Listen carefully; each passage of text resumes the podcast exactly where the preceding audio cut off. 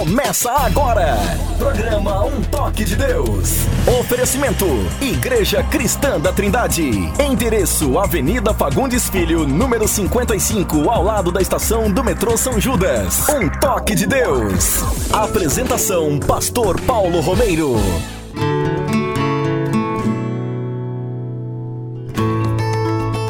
Em nome de Jesus de Nazaré, nome que está acima de qualquer outro nome.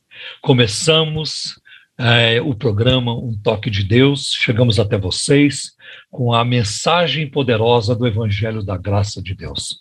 O apóstolo Paulo disse em Romanos capítulo 1 que o Evangelho é o poder de Deus para a salvação de todo aquele que crê. O Evangelho tem uma mensagem é, transformadora, libertadora, sustentadora. O Evangelho transforma a vida das pessoas. O poder que ele tem para mudar os corações é impressionante. Minha vida foi mudada por ele, a do pastor André também, que está no programa Amém. hoje, como também são milhões e milhões de pessoas ao longo da história e que vivem no mundo hoje, que poderiam vir a este microfone e dizer: sim, Jesus Cristo mudou a minha vida, mudou o meu coração, mudou tudo em mim. Me deu um novo cântico, uma nova família, um novo coração, um novo espírito, uma nova esperança e uma certeza de vida eterna. Por isso nós nos empolgamos né? e nos orgulhamos, no bom sentido, de estarmos aqui é, para pregarmos o evangelho da graça de Deus. E eu também agradeço muito a Deus pela presença do pastor André Henrique, nosso pastor da igreja lá em Osasco. Nós vamos, neste momento, ouvir seus cumprimentos. André, com você, é, este é o nosso segundo programa é, no ano de 2022. seus e já está acelerado, né, pastor? É, já está acelerado, acelerado ó, duas semanas já. Mas é uma bênção, graças a Deus Estamos aqui para mais um programa. O Senhor tem nos ajudado, nos sustentado. E que esse programa seja um programa para a glória do nome do Senhor. Quero mandar um beijo a todos os nossos ouvintes. Um beijo muito especial para a galera aqui de Osasco, uma igreja que eu tanto amo. E um beijo muito especial para minha irmãzinha. Amanhã, dia 9, ela completa seus 40 anos. 41 anos minha irmãzinha completa. Então, quero mandar um beijo para minha irmã Andréia, que Deus abençoe a vida dela, do Arthur, seu filho, do Binho, meu cunhado. A gente, infelizmente, né, a família vai crescendo, aí a gente ganha os agregados, né? É. Então, vou mandar um beijo é. também para o meu cunhado.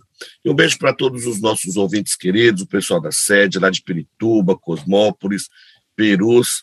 Uma grande alegria estarmos juntos aqui para fazermos um programa, o programa Um Toque de Deus, e que tudo que fizermos aqui nesta manhã uh, e início da tarde, né, neste programa, venha convergir na glória do nome do Senhor. E que Deus abençoe cada ouvinte. É, eu espero que, espero não ouvir por esses dias, né, nos próximos 15 dias aí, espero não ouvir essa frase, o ano está acabando. o ano já é. está acabando.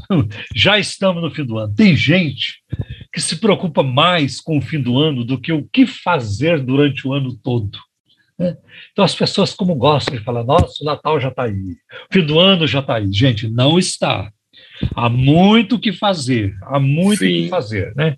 E como o nosso Deus é um Deus dinâmico, é um Deus é, inteligente, né?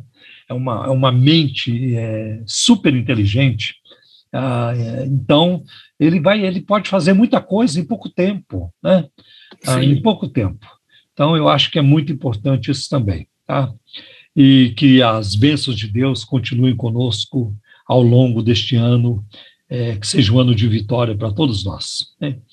E vocês sabem, quem nos acompanha, que o alvo principal do programa Um Toque de Deus é sempre de apresentar a Jesus Cristo como único Senhor e Salvador. E durante o programa, se você tiver uma pergunta sobre a Bíblia, sobre religiões, sobre crenças, crendices, questões relacionadas à fé, à ética, à, à ética bíblica, à é, bíblica, à ética cristã, sobre as igrejas, o cristianismo em geral, entre em contato conosco, ligue para cá ou envie seu pedido pelo WhatsApp então, é, vai passar o número e aí vocês poderão uh, enviar seus pedidos de orações e suas perguntas através do WhatsApp do programa Um Toque de Deus. Então, é com você, André. Tá certo. Anote aí, então, querido ouvinte, o WhatsApp do programa Um Toque de Deus, que é o 0 Operadora 11 97402 1961. 0 operadora 11 97402 1961. Então, é, hoje no programa eu quero fazer um alerta. Nós estamos no ano da eleição para presidente da República, um ano eleitoral com, sobre as eleições é, principais do, do, do nosso país. E eu quero deixar aqui um alerta para o povo de Deus. Muito cuidado, muito cuidado, porque, no meu entender, no meu fraco entender, a eleição do ano de 2022 eu acho que será a eleição mais briguenta, mais polarizada, mais hostil da história do nosso país. Vai ter muita briga, muita briga. Então, os crentes não devem entrar nisso. Os cristãos não devem entrar, porque os cristãos não são da briga. A nossa briga, a nossa luta não é contra a carne e o sangue. Amém. É contra as, é contra as potestades, né? os espíritos da maldade. E as nossas armas não são carnais. As nossas armas são espirituais.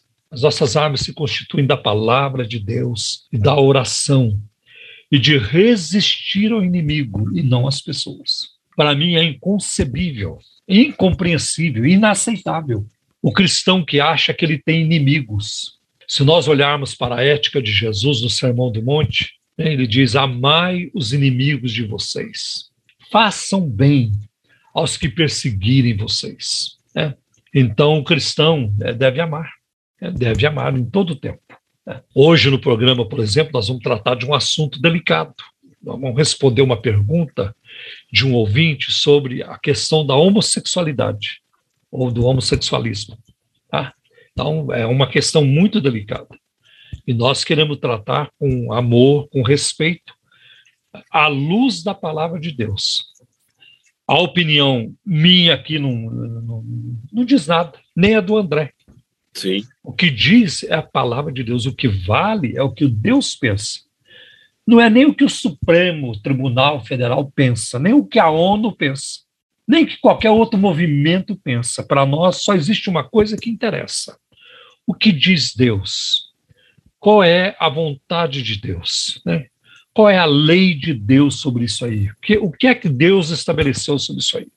Então, nós vamos tratar disso também.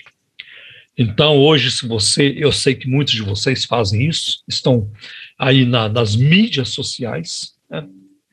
então, é, muito cuidado, porque haverá muita provocação, muita troca de ofensa, e é melhor você ficar fora disso.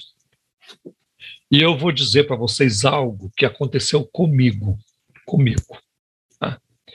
É, eu, há, há uns tempos atrás, eu estava me envolvendo nessas coisas, de criticar isso, criticar aquilo, e tá, cada vez que eu postava no meu Facebook, havia uma avalanche de respostas, muitas de apoio àquilo que eu postava mas outras de ofensas, né, de, de afrontas e tudo isso. Eu fui olhando, não. E chegou um momento, e eu também eu estava todo obcecado com, com o que acontecia na mídia, na política, aqui e ali. E um dia o Espírito Santo me repreendeu, o Senhor me repreendeu. Eu não te chamei para cuidar de política. Eu não te chamei. Eu chamei você para pregar a minha palavra, porque já tem outros que cuidam da política. E aqueles que cuidam da política, eles não pregam o meu evangelho. Tá? Não pregam o meu evangelho. Você é que prega o meu evangelho, como outros que são chamados, como eu. Entendi. Então você fica na minha palavra, vai pregar a minha palavra. Tá? E isso foi muito bom. Né? É, eu me distanciei. E uma outra coisa que aconteceu comigo, eu gostava muito de assistir à Rede Globo, alguns programas da Rede Globo o Jornal é, Nacional, quando eu podia, quando eu estava em casa, eu não perdia. O Fantástico, eu sempre via a repetição dele através da TV a cabo, né, que repete lá no Globo News. Eu gostava de alguns debates também que apareciam na Rede Globo. Agora, eu não tomei nenhuma decisão. Eu não planejei nada. Não planejei nada. Mas eu, pouco a pouco, a Rede Globo saiu da minha vida. Eu não fiz esforço nenhum mas eu não consigo mais assistir a Rede Globo. porque é uma TV macabra. É só para falar mal das coisas e para dar má notícia. Onde tem uma má notícia para a gente transmitir? Só má notícia. Parei de assistir a Globo e não sinto falta. Eu não consigo nem chegar perto. Consigo. Porque aquilo estava me adoecendo. Né? Aquilo estava me deixando doente. Né? Foi o que eu fiz também com jornais aí que eu cancelei. Estava né? me adoecendo ler aquele jornal. Então eu parei com isso. E vocês não têm ideia da paz que eu é, comecei a desfrutar tempo para fazer outras leituras, tudo isso, empregando melhor o meu tempo, né, para Deus. Não é que eu não empregava, mas agora posso empregar mais ainda, porque tirei essas coisas. Né? Tirei. E outra, eu não preciso hoje estar preso a isso, eu só assino um jornal hoje. E eu, por enquanto, estou mantendo a assinatura até contra gosto, porque a gente pesquisa, como nós vamos tratar de um assunto aqui hoje, que foi publicado no jornal Estado de São Paulo. No, no segmento Deu na Mídia, nós vamos tratar.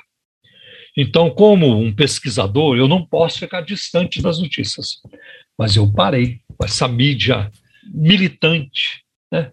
Militante, ideológica, que faz apologia é, da sensualidade, do pecado, né? do, da, das cobiças humanos, humanas, tem, tem uma mídia no Brasil que ela trabalha para promover isso. Né? Então eu me afastei disso. E vou até dizer para vocês que grande parte da mídia no Brasil, a maior parte dela? A maior parte, lá para mais de 90%, mais de 95%, é uma mídia controlada por Satanás. É uma mídia controlada pelo inimigo. Porque é uma mídia que trabalha contra a família, contra os bons costumes, contra a fé cristã. A mídia no Brasil ela é anticristã, quase na sua totalidade. Então, os valores do cristianismo, ela ataca. Ela ataca.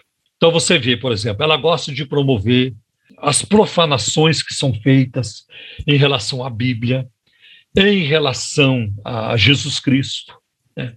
E uma outra coisa, a mídia, ela ama, ela ama as mentiras sobre Jesus Cristo. Ela adora as mentiras sobre Jesus Cristo, mas ela detesta as verdades sobre Jesus Cristo. A mídia ama as mentiras da Bíblia Sagrada. As mentiras da Bíblia, a mídia promove, a mídia põe, gasta tempo, entrevista, documentário, isso e aquilo, reportagens. Se é para atacar a palavra de Deus, se é para promover mentiras sobre a Bíblia, então ela vai, ela vai fazer isso. Mas a mídia, ela detesta as verdades da palavra de Deus. É assim que esse é o mundo em que nós estamos hoje. E eu quero dizer para vocês que eu estou aqui cheio de ânimo, cheio Olha. de ânimo, me sentindo fortalecido no Senhor para continuar a batalha pela fé defender a fé que uma vez foi dada aos santos, como está lá na carta de Judas, no versículo 3. O apóstolo Paulo disse aos Filipenses, capítulo 1, versículo 16: Eu fui chamado para a defesa do evangelho. Eu me sinto assim também. Não sou nenhum apóstolo Paulo, nunca vou ser. Quem sou eu? Mas eu também me sinto chamado para a defesa do evangelho. Amém. Né? Então é assim que nós nos sentimos. Né? E aí vem a palavra de Paulo em Atos capítulo 20, versículo 24. Em nada tenha a minha vida por preciosa, contanto que cumpra com alegria a minha carreira e o ministério que recebi do Senhor Jesus, para dar testemunho do evangelho da graça de Deus. Então, hoje a nossa introdução foi longa, André, mas nós vamos agora ouvir a palavra de Deus, né, André? Não sei se você ia comentar Com certeza. alguma coisa. Não, essa entrada ela foi longa, mas ela foi importante, né? tem o seu valor. Porque, como o senhor disse, nós vivemos numa época onde a mídia, aliás, eu acho que há muitos anos, né, a mídia é. vem manipulando tudo é. e todos, né? É. E em relação ao evangelho não é diferente, né? Eles vão atacar, vão investir e vão incentivar tudo e todos a irem contra a palavra de Deus. Sim, isso mesmo. E agora nós vamos ouvir a palavra de Deus. E a palavra de Deus hoje, que nós vamos ouvir aqui, é sobre a importância da ceia do Senhor. Ah, eu, quando eu eh, preguei essa palavra é, para a igreja, eu disse o seguinte: eu vou trazer essa palavra como se nós não, como se nós não soubéssemos, soubéssemos qualquer coisa sobre a ceia do Senhor, como se nunca tivéssemos ouvido falar. Então vocês vão ver a, a importância da ceia do Senhor para a vida do cristão. Por quê?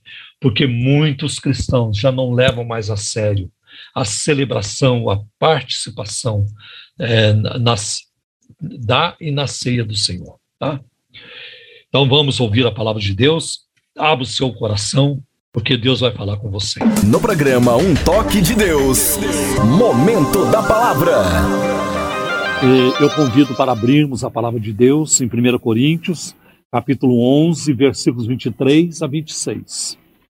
Hoje eu quero falar com vocês sobre a importância da ceia do Senhor, já que nós estamos na primeira ceia é, do ano de 2022. E geralmente esse texto que nós vamos ver agora, logo de início, é um texto que é, geralmente nós usamos, muitas vezes usamos, quando vamos orar pelo pão e pelo cálice. Mas hoje, como vamos tratar da ceia, eu já vou é, colocá-la aqui diante de nós. Também quero avisar vocês de que dois autores me ajudaram na preparação dessa mensagem. O Greg Allison, com as 50 verdades centrais da fé cristã, e o, o J.I. Packer, ou J.I. Packer, com o livro Fé Ativa. E a pergunta que eu quero colocar aqui, é, logo de início, é: por que esta palavra hoje? Por que falar sobre a Santa Ceia ou a Ceia do Senhor num culto de ceia? É para explicar a ceia do Senhor. Então eu trago a palavra para vocês aqui hoje como se nós nunca tivéssemos ouvido falar em ceia do Senhor, como se nós não soubéssemos nada sobre a ceia do Senhor. Uma outra razão é que uh, todas as igrejas celebram a ceia do Senhor. É muito difícil uma igreja que não celebre. Mas, infelizmente, a maioria dos crentes hoje que se sentam à, à mesa do Senhor mês após mês, alguns semanalmente, alguns anualmente, poucos sabem sobre a ceia do Senhor. Então é muito importante é, a gente hoje focar nisso, porque o que é a ceia e por que a celebramos, né? Uma outra questão muito é, complicada e muito triste até é que muitos crentes não valorizam a ceia do Senhor, né? E é interessante a importância que a palavra de Deus dá à ceia do Senhor. Tanto que em Atos, capítulo 2, versículo 42, é a terceira coisa que Lucas menciona é, que é na, dentro da prática da igreja primitiva. E eles perseveravam na doutrina dos apóstolos, na, na, na comunhão, na oração, no partir do pão. Né? Então, em terceiro lugar está a ceia do Senhor. E ela está mencionada no capítulo 2 de Atos, que é o capítulo de Pentecostes. Né? Então é muito importante isso. E eu quero primeiro é, trazer algumas definições de termos para vocês. A, a ceia, é, muitos já chamaram de Eucaristia que vem do verbo grego eucaristo, que significa dar graças. É isso que significa Eucaristia, dar graça. É, Para quem aqui passou pela Igreja Católica Romana, como eu passei, estive lá muito tempo, então nós nos lembramos desse, desse termo, é muito usado lá. A ceia é uma ordenança, isto é, uma regra, é um decreto, né? é uma, vem de, de ordem. Jesus deu ordem para que a ceia seja, é, seja celebrada, seja realizada. Também é chamada de sacramento, né, e que nós não gostamos muito dessa palavra, a grande parte dos evangélicos não se sentem bem com isso, porque sacramento é atribuir a um rito, né, uma graça, então, é, e nós não reconhecemos isso. Né? E também é, as pessoas não concordam com isso para a ceia e para o batismo também. Alguns acham que o batismo é um sacramento. Não é. É atribui um poder espiritual ao batismo. Não é. O batismo é um testemunho público de que a pessoa foi convertida. O batismo não salva. A água do batismo não limpa o pecado de ninguém. Tá?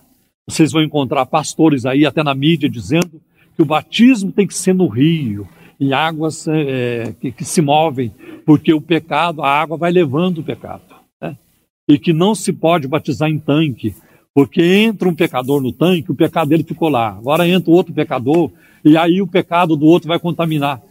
Tudo conversa fiada. Não tem como você fazer isso. A menos que o pecado fosse um substantivo concreto. Né? Você visse o pecado sendo derramado na água, uns mais, uns mais escuros, outros mais é, cinzento e assim por diante. Mas não existe isso. Né? Então nós não gostamos desse termo. Um outro termo usado para ceia ou é, é, a transubstanciação. Transubstanciação. Preste bem atenção. Em, do, em 1215, a Igreja Católica Romana proclamou oficialmente a doutrina da transubstanciação. O que, que é isso? Isso quer dizer que durante a missa, o pão e o vinho são transubstanciados, são transformados é, literalmente no corpo e no sangue de Cristo pelo poder de Deus. No entanto, o pão e o vinho ainda têm a mesma aparência, eles continuam com a mesma aparência, eles têm o mesmo cheiro, o mesmo gosto e a mesma sensação tátil está ali. Nada mudou. Tanto que se você pegar o pão que o padre celebrou lá na missa, e ele consagrou, e ele, eles acreditam que transubstanciou, e você levar para debaixo do microscópio, você não verá ali é, elementos do sangue humano. Não vai ter cromossomos, não vai ter é, hemácias, não vai ter nada disso, é, as plaquetas, nada disso você vai encontrar ali. Você vai encontrar trigo, ou se for de trigo, um outro elemento, ou de farinha, assim por diante. Então, nós não, não aceitamos essa posição da transubstanciação. Uma outra posição é a da consubstanciação. E essa foi a posição defendida por Martim Lutero, o reformador alemão, lá de 1517. Ele entendia que a Eucaristia como, é, como uma, é uma união sacramental de Cristo e dos crentes. Essa posição, chamada de consubstanciação, sustenta que Cristo está presente, tanto em sua divindade quanto em sua humanidade, no pão com o pão e sob o pão, e no pão e no vinho. Né? E esta posição se baseia nas palavras de Jesus: Este é o meu corpo, e que são interpretadas literalmente. Tá? Tem uma outra posição chamada a posição memorial, ou a ceia memorial, que foi defendida por Ulrich Zwinglio, o reformador de Zurique. Ele foi contemporâneo de Martim Lutero. E os dois divergiram, eles, eles estavam juntos, mas teve um momento que eles se separaram, divergiram, por causa, um dos, um dos fatores, por causa da ceia do Senhor. Para Zwinglio, a ceia do Senhor é um memorial da morte de Cristo. Fazer isto em memória de mim. O corpo de Cristo está no céu, diz ele, e portanto não pode estar presente na ceia do Senhor. As palavras de Jesus, isto é o meu corpo, devem ser traduzidas como: Este pão simboliza o meu corpo. Tá? E Jesus ordenou: Fazer isto em memória de mim. É um memorial pelo qual a igreja lembra o que Cristo fez na cruz. E aí tem uma outra posição chamada presença espiritual, que é a posição do João Calvino, que é o reformador de Genebra, né? e que é um referencial para, principalmente para os presbiterianos. Né? E ele, então, é, o João Calvino, ele foi além do memorial. Para ele, o pão e o vinho são símbolos, mas não símbolos vazios. Por sua presença espiritual, Cristo oferece a si mesmo e aos seus benefícios salvadores por meio é, dos elementos. O modo como Cristo se faz espiritualmente presente é um mistério. O Calvino não sabia explicar. Mas ele usou como explicação o poder do Espírito Santo para unir é, para unir Cristo que está no céu com a sua igreja que está na terra. Então a igreja participa com Cristo e é alimentada com, é, por ele. E agora tem a, a, posição dos anabatistas e dos batistas. Os anabatistas quem for? Os anabatistas estão dentro daquele movimento chamado da reforma radical. Tudo na época ali dos reformadores. Então eles divergiram de todos. E eles não aceitavam, por exemplo, batismo infantil eles não batizavam criança. E nisso eles divergiram bastante é, do, do, do Martim Lutero, do luterano e também dos presbiterianos. Os anabatistas romperam com essas posições protestantes, concentrando-se na ceia do Senhor como uma comemoração que só poderia ser administrada aos que foram batizados como crentes e não como crianças. E, e, eu quero dizer para vocês é, que a maioria dos pentecostais, Assembleia de Deus, Brasil para Cristo e outros, segue a posição batista dos batistas de hoje é, no tocante ao batismo e à ceia do Senhor. O nosso batismo é por imersão. Nós copiamos os batistas, né?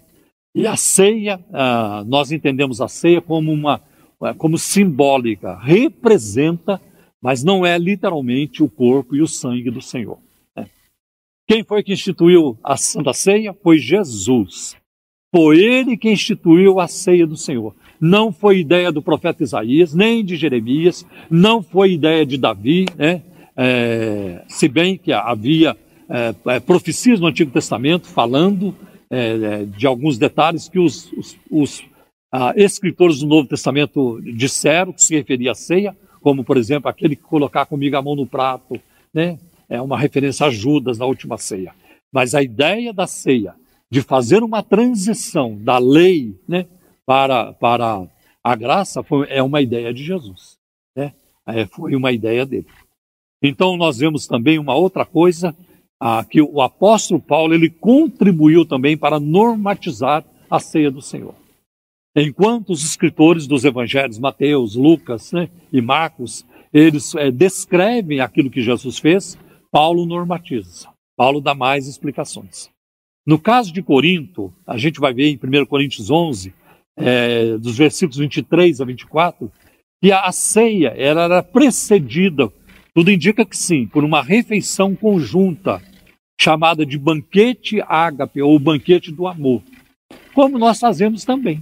Muito, a, a gente convive com isso. Agora, no Natal, passagem do ano, nós não passamos Natal com pessoas queridas, familiares, cada um leva uma coisa. Cada um leva uma coisa. Lá em Corinto, isso estava acontecendo também. Então, chegava no dia da, da, de celebrar a Santa Ceia, então os irmãos de Corinto levavam uma coisa, levavam outra, bebidas e tudo isso. Né? E, e depois que todos comiam, eles celebravam a ceia do Senhor. Porém, alguns cristãos de Corinto estavam cometendo abusos. Né? A gente vê isso em 1 Coríntios 11, versículo 17 a 22. Os cristãos mais ricos chegavam antes dos outros. E os escravos só podiam chegar mais tarde, porque eles trabalhavam o dia todo. Quando todos é, os elementos, né, e o vinho, a comida, já tinha sido, e o vinho de, de boa qualidade, já tinha acabado. E o apóstolo Paulo viu aquilo, ele ficou muito furioso, ficou sabendo daquilo, e ele não gostou, então ele normatizou. Vocês não têm casa para comer? Então comam em casa. Né? E olha, a turma que mais precisava comer era a turma que não comia. Né? Então os mais ricos chegavam, comiam do melhor, bebiam do melhor vinho, e depois a galera que tinha batalhado o dia todo chegava e ficava no prejuízo. Né? Então o apóstolo Paulo corrigiu isso. E outra coisa que Paulo diz, que ele transmite, ele transmitiu aos coríntios, né, o que ele também tinha recebido sobre a ceia do Senhor. Era a proclamação da morte do Senhor com referência à sua segunda vinda. Assim vocês anunciam a morte do Senhor até que venha. Paulo também faz uma advertência quanto à participação indigna. Está lá em 1 Coríntios 11, 27. Existe a necessidade de examinar-se a si mesmo, no versículo 28. Existe a possibilidade de beber para a própria condenação, por não discernir o corpo do Senhor, como aparece no versículo 29. Como é que, é, como é que nós entendemos a ceia? Qual deve ser o, o procedimento? Cada igreja faz de um jeito. Tem igreja onde a ceia é fechada. Só pode participar quem é membro daquela igreja local. Por exemplo, tem igreja batista que funciona assim. Se vier um crente de uma igreja batista de outra região, de um outro bairro, não pode tomar ceia naquele lugar. É só para quem congrega ali. Essa é chamada ceia fechada. Eu uma vez fui convidado a dar uma palestra numa igreja batista no Rio de Janeiro. E eu não estou com isso falando mal dos batistas, estou apenas constatando uma realidade. Ainda não sei se é assim, mas naquela época foi o que aconteceu comigo. Eu fui, ministrei, dei a palestra, dei o estudo. Quando terminou a minha palestra, fizeram a ceia mas eu não pude participar. é muito complicado. Quando você olha para uma pessoa, a igreja olha para uma pessoa e diz: bom, ela pode entrar no céu, mas não pode participar da ceia do Senhor. É muito complicado, né? Então, existe também a ceia aberta. É o nosso caso aqui. A celebração da ceia na Igreja Cristã da Trindade, ela é aberta. Isso significa o quê? Que as pessoas que não são membros da nossa igreja, mas elas são membros do corpo de Cristo, elas frequentam uma igreja evangélica, elas se batizaram nas águas, elas estão em comunhão com o Senhor, elas podem é, participar da ceia conosco. Então, essa é chamada ceia aberta. Tá? E tem aquilo, eu nunca vi essa nomenclatura, mas eu resolvi chamar assim, e tem a ceia escancarada. A ceia escancarada. Aí todo mundo participa. A criançada participa, bêbado participa, é, bêbado participa. Ah, quem não é eh, convertido participa também. É para todo mundo, é para não ofender ninguém. E isso é uma abominação diante de Deus. Você servir a ceia para quem não consegue discernir o que está sendo feito ali é, neste momento, é, isso não deve ser não deve não, não, é, não, não deveria acontecer. Qual é o propósito da ceia do Senhor? Em relação ao ser humano, o pecado surgiu no início da criação, trazendo o juízo punitivo de Deus e distorcendo a nossa natureza humana, de modo que o nosso coração agora tem uma repugnância inerente e uma aversão arraigada à piedade. E nossa consciência natural da glória de Deus na ordem da criação foi obscurecida. A nossa situação é muito ruim, ou era muito ruim. E a situação do mundo continua sendo muito ruim. Olha o que aconteceu conosco. Por causa do pecado, nós trouxemos o juízo punitivo sobre nós. Né? E agora, a, a humanidade, o ser humano, ele sente repugnância. Ele já nasce com isso. é, é inerente ele tem uma aversão arraigada à piedade. Ele não gosta de oração, leitura da Bíblia, uma vida santa, uma vida consagrada, dedicada a Deus. As pessoas do mundo, elas têm repugnância a isso. Elas olham para a gente com desprezo. Que pobreza, que modo triste de viver a vida. Chega domingo, ao invés de divertir, ir para farra, ir para balada, ir para isso, para aquilo, vai para a igreja mas que tragédia dessa gente. É assim que o mundo nos vê. E eles se esquecem de que nós já fomos de lá. Aqui tem, tem muita gente aqui que tirou nota 10 na escola do Satanás. Eu sei disso. Eu sei disso. Eu, eu sou um deles. Né?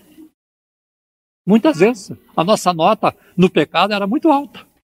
O diabo estava muito feliz conosco. Né? Nós já fomos de lá. E você se lembra, eu me, eu me lembro meu tempo também no mundão. Valeu a pena? Nem por, por nada, nunca valeu. Se, se tivesse valido, eu teria continuado lá. Eu seria hoje um, um, velho safado, cretino, sem vergonha. Estava lá ainda. Estava ah, lá ainda.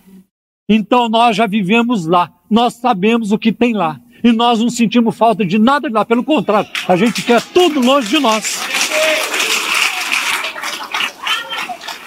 Agora, eles conhecem o lado de cá? Conhecem nada. Não conhecem nada. Eles não, eles não sabem o que é a alegria da salvação, o que é chorar de alegria, pular de alegria, o que é paz verdadeira, o que é certeza de vida eterna, o que é ir vivendo os anos, ano após ano, década após década, com a sensação de que você está tá numa caminhada vitoriosa. Quando você sabe daquilo que te espera lá na frente, e, o, e, lá na frente vai ser muito melhor do que tudo que nós já vivemos. O que nós já vivemos já é bom demais. Mas e o que é bom só vai ficar melhor, né? Então nós sabemos disso. Mas a, a humanidade, o ser humano tem uma, uma, uma ojeriza, é, ele tem essa revolta, né? ele tem essa repugnância é, contra, quanto à piedade, quanto à palavra de Deus. Por isso que vocês veem a mídia o tempo todo atacando a fé cristã. A mídia gosta disso. Eu vou dizer para você do que, que a mídia gosta. A mídia gosta das mentiras sobre Jesus. Por isso que um livro como é, O Código da Vinci faz sucesso. A Última Tentação de Cristo faz sucesso, o livro e o filme. Porque a mídia gosta das mentiras sobre Jesus. A mídia detesta as verdades sobre Jesus. A mídia não suporta, ela não gosta. E quando eu falo mídia, quase que generalizando. Quase que generalizando. Eu acho que é 99% da mídia. Eu vou deixar Aí 1% de chance.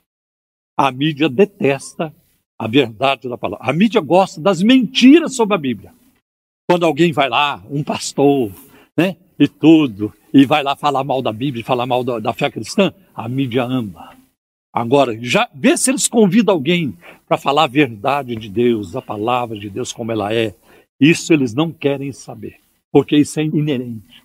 Então vocês não fiquem perturbados, não fiquem transtornados quando vocês veem no, no, nos desfiles da, da, Avenida Paulista, nos carnavais do Brasil, o nome do Senhor sendo é, profanado, é, afrontado, a palavra de Deus sendo também, o próprio Senhor Jesus sendo assim zombado e tudo isso faz parte da natureza pecaminosa. A palavra de Deus está se cumprindo e nós não precisamos ficar com pena de Jesus, não. Não precisamos, porque Ele é o bom. Ele é o bom. E um dia Ele julgará.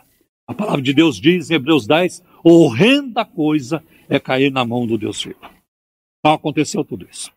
Deus, porém, na sua graça, ele montou uma estratégia de salvação centrada na encarnação, na vida, na morte, na ressurreição e no domínio do seu divino Filho, a fim de formar por meio dele e mediante o Espírito Santo uma nova humanidade, a comunidade da aliança chamada Igreja.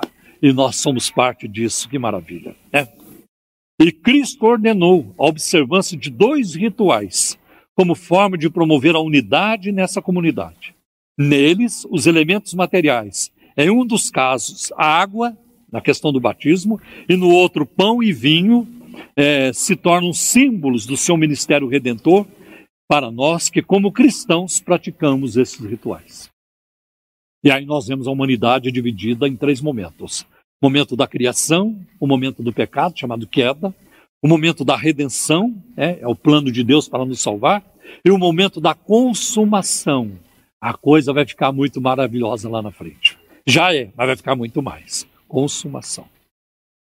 Quero fazer aqui algumas observações. Primeiro, o verbo este é o meu corpo, o verbo ser. Este é o meu corpo, este é o meu sangue.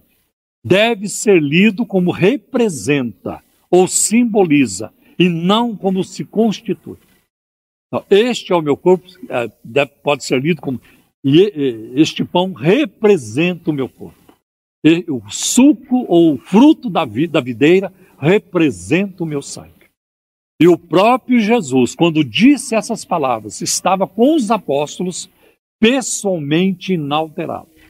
Jesus não celebrou a última ceia com os discípulos sangrando todo mundo apavorado, porque Cristo sangrava, eles tinham que ir lá e beber o sangue. De... Não aconteceu isso. Nem ele também meteu a mão no, no, no corpo e tirou um pedaço da sua própria carne, agora vocês vão comer. Não foi isso que aconteceu.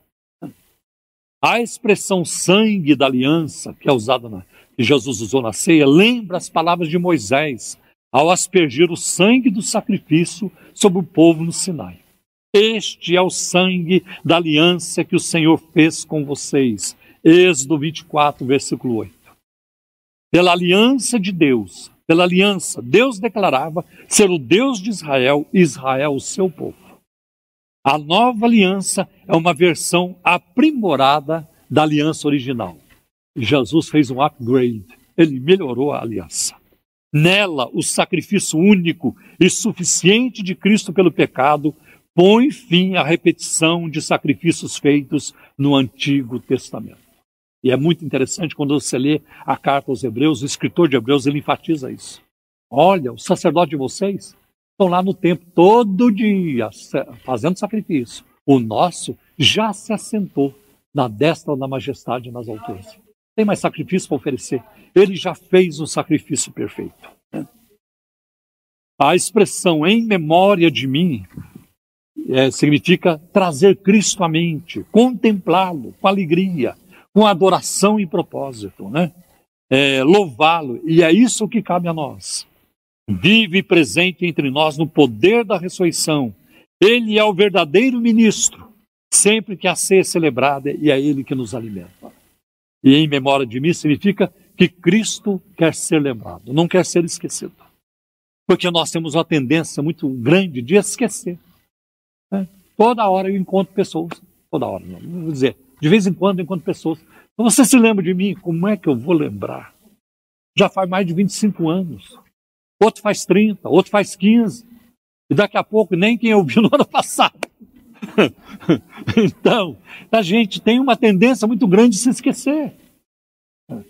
Mas Cristo não pode ser esquecido. Por isso, façam isso em memória de mim. Por isso que a palavra de Deus nos ensina a fazer regularmente. Existe uma periodicidade na celebração da ceia. Nós não podemos passar cinco, seis anos. Oh, gente, faz tempo que a gente não celebra a ceia. Vamos celebrar? O que vocês acham? Não. É, Cristo tem que ser lembrado continuamente.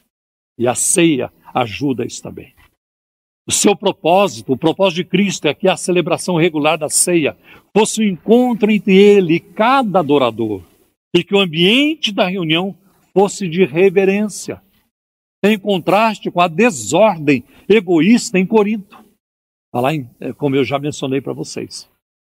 Outra coisa, a falta de amor dentro do corpo de Cristo são sempre uma ofensa ao próprio Cristo, que é o cabeça e a vida do corpo. Essa ofensa é mais grave ainda quando se está à mesa do Senhor. Tá? Quando você tem problemas e você está sentado à mesa do Senhor. Também a ceia, nos, ela nos ensina, a celebração da ceia nos ensina a olhar em várias direções. Quando celebramos a ceia, devemos olhar para cima. Porque apesar de Cristo estar entre nós, né, Ele está acima de nós em tudo. Ele está acima de tudo. E não é só acima de nós, não. Ele está acima do mundão aí também. Está acima dos governos, está acima das instituições. Pode pegar as mais poderosas do mundo. Cristo está acima disso. É, ele é quem manda. Ele é o, é o, Rei dos Reis e o Senhor dos Senhores. Então, olhar para cima é elevar os olhos para o Senhor Jesus, entronizado à destra do Pai, como nosso redentor e rei, salvador, mediador, doador e sustentador da nossa paz, da nossa do, no, do amor e da nossa alegria. Cristo é tudo isso. Então na ceia olhamos para ele. A ceia é para isso. Né? Olhar para Cristo. Aliás, uma coisa nós devemos fazer o tempo todo da nossa vida. Também quando celebramos a ceia, olhamos para trás. Nós vemos o Calvário, o preço pago pelo pecado, a reconciliação alcançada com o Pai, o perdão oferecido aos crentes, a justificação e a adoção por Deus que se torna realidade para nós e a derrota de Satanás. Quando olhamos a cruz, ficamos sabendo que o inimigo também foi derrotado. Ele não impediu a morte de Cristo na cruz, porque ele fez tudo para impedir. E um dia eu vou pregar sobre isso aqui. O que é que o inimigo fez para que Cristo não morresse na cruz? Mas ele foi e morreu. Né? Porque esse era o alvo, esse era o objetivo, esse era o plano desde antes da, desde antes da fundação do mundo. O inimigo, quando viu isso, disse: Eu vou frustrar isso. Eu vou, bater, eu vou bagunçar com esse, com esse plano aí. Não vai acontecer. E aconteceu. Bom, morreu, acabou, tomara que apodreça no túmulo, isso mesmo, fica lá para sempre, tudo isso. Ele não impediu a ressurreição. Cristo saiu vivo e continua vivo para todo sempre. Esse é o nosso Jesus. Ao olharmos para trás, nós olhamos para a Páscoa em Israel, né? porque quando Jesus instituiu a ceia, foi numa festa de Páscoa. E lá no Egito, a Páscoa, foi a primeira celebração da Páscoa, como é descrita em Êxodo capítulo 12, ela teve duas funções. Deus disse: vocês vão sair, vocês vão sair. Então vocês vão pegar um cordeiro, Cada família pega um cordeiro, mata esse cordeiro, vocês vão comer esse cordeiro, mas o sangue do cordeiro vocês vão passar nas portas, nos umbrais. Porque o anjo vai passar a noite. E ele vai matar todos os primogênitos do Egito. Todo o primeiro bezerro, todo o primeiro, é, todo o primeiro gato, todo o primeiro cachorro, toda, todo, é assim por diante. Toda a primeira criatura. E todo primeiro filho de qualquer família vai ser morto. E até dos hebreus, se eles não tivessem a proteção do sangue. Então vocês passam, passam o sangue nas portas.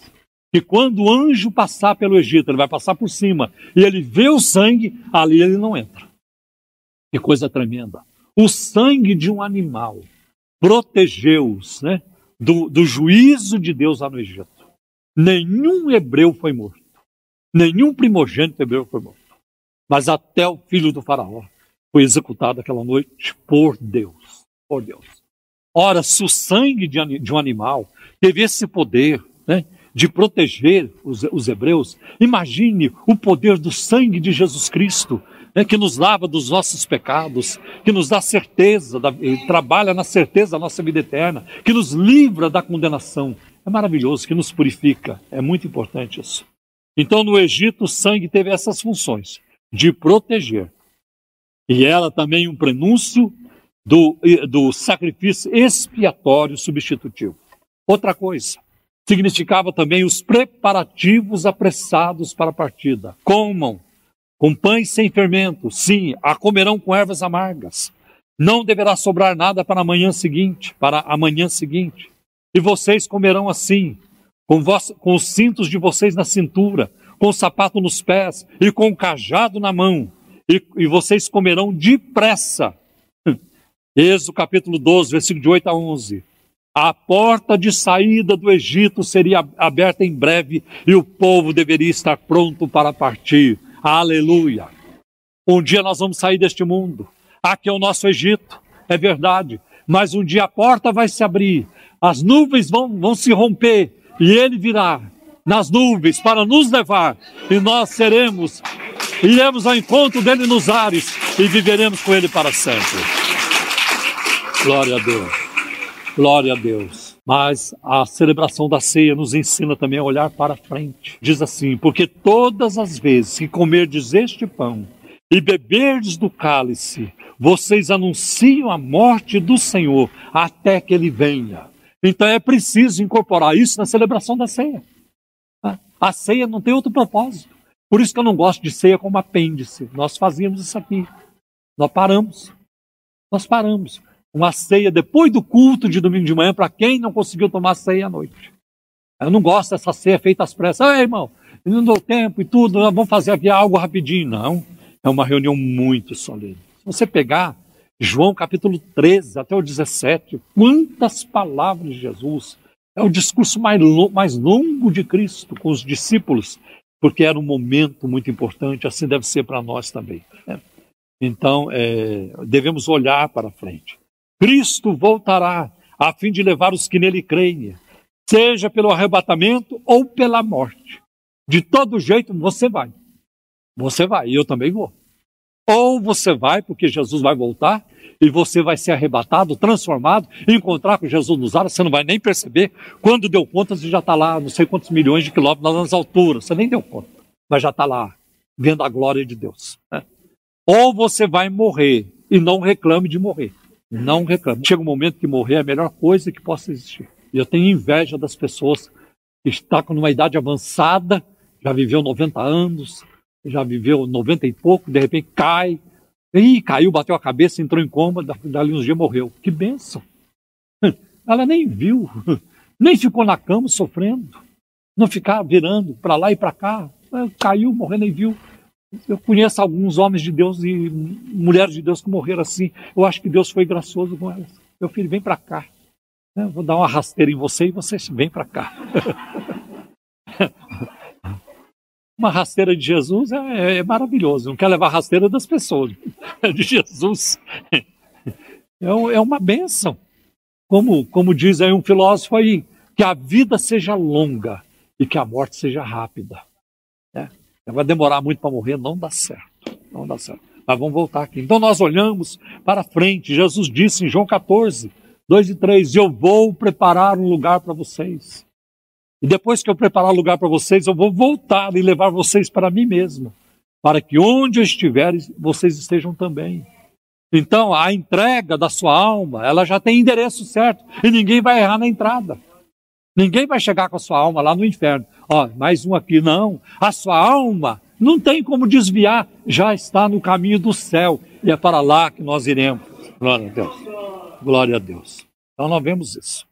E esta promessa será cumprida de um modo ou de outro é, para todos nós. E também nós devemos olhar ao redor. Na ceia precisamos olhar ao redor. Porque a nossa vida cristã como igreja deve ser uma vida de constante serviço em amor tanto aos nossos irmãos em Cristo, quanto a outros necessitados e às comunidades que estejam fora do círculo da fé. Nós temos também uma responsabilidade para com as comunidades ao nosso redor. Deus vai cobrar isso de nós. Porque há muita gente lá precisava. Há muita gente assim, daquele jeito. Né? E vocês não fizeram nada. Muitos de vocês já sabem. Eu comecei aqui uma atividade agora que eu estou amando. É a oração do meio-dia. Por enquanto, só quarta-feira. Eu abro aqui a porta da igreja ao meio-dia. É uma multidão que passa para lá e para cá, porque é o horário do almoço. E eu fico ali na porta. Deus te abençoe, Deus te abençoe. E aí, de vez em quando, eu pulo na frente de alguém, eu quero orar por você. Ah, aí a pessoa entra, oro por ela, ela deixa o nome ali é, no livro, o nome dos familiares e tudo isso. Eu dou um folheto, um boletim da igreja. Nós estamos falando, está uma benção. Toda quarta-feira. Antes do meio-dia, um pouquinho, eu já abro. E a turma aqui já está sabendo. Né? É o pastor que fica ali. Deus te abençoe, Deus te abençoe, Deus te abençoe. Amém. Porque Deus te abençoe, ninguém pode achar ruim. Não é uma ofensa. Até um ateu, se ele falar Deus te abençoe para ele, ele vai ficar quieto. Não vai responder nada, porque eu não, não estou ofendendo, quero, quero o bem dele. Então é importante olhar ao redor. E tem também a expressão que Jesus usa nos evangelhos, que é comer a minha carne. Em João capítulo 6, versículo 51, Jesus disse assim: Eu sou o pão vivo que desceu do céu. Se alguém comer deste pão, viverá para sempre. E o pão que eu lhe darei pela vida do mundo é a minha carne. Isso está em João 6,51. E agora nós vamos encontrar uma outra declaração de Jesus em João 6, versículos 53 a 55. É só pular o 52. Se não comerem a carne do Filho do Homem e não beber o seu sangue, não, vocês não vão ter vida em vocês mesmos. Quem come a minha carne e bebe o meu sangue tem a vida eterna. E eu ressuscitarei no último dia. Porque a minha carne é verdadeira comida e o meu sangue é verdadeira bebida.